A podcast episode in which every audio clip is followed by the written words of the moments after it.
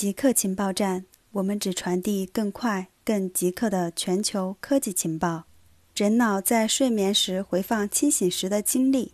根据发表在《细胞》期刊上的一项研究，科学家首次证明了人脑会在睡眠中回放清醒时的经历。在睡眠时，大脑会重演清醒时经历的神经放电模式，又称离线回放。人们一般认为。这种回放是巩固记忆的基础。通过回放，最近的记忆在其神经表征中变得更为持久。科学家此前观察过动物中的回放现象，而这项研究则检验了回放现象也在人脑中发生。尽管科学家尚未完全了解学习和记忆巩固是如何运作的，但这一系列动物和人类研究都表明，睡眠在学习和记忆巩固的过程中起着至关重要的作用。可口可乐中国发布在乎体。可口可乐中国通过方正字库发布了所谓的在乎体，取放在心上之意，表达中国人对在乎的理解和诠释。圆融、力量、担当、从容、进取。这套字体以可口可乐公司早期重返中国商标字体作为灵感，由好自在和方正字库合作创造，包含七千七百四十五个字符。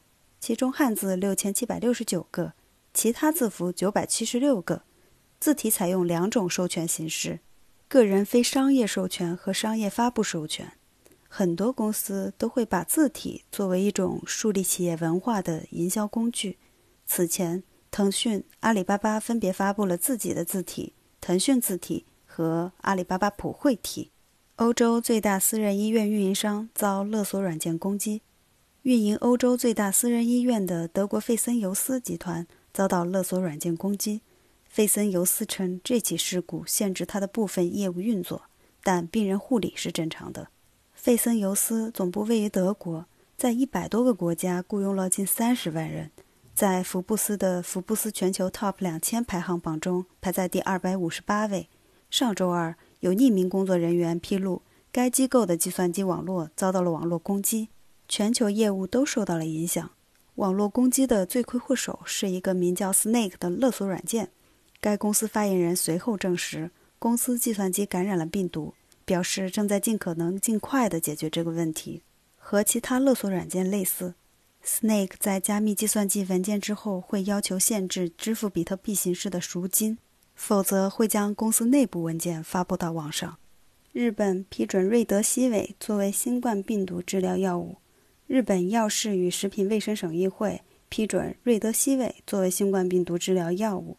吉利德公司的瑞德西韦尚未完成临床试验，有效性和安全性信息有限，因此服药需要获得患者书面同意，还必须每日进行肾功能和肝功能检测，而且用药时间最多不超过十天。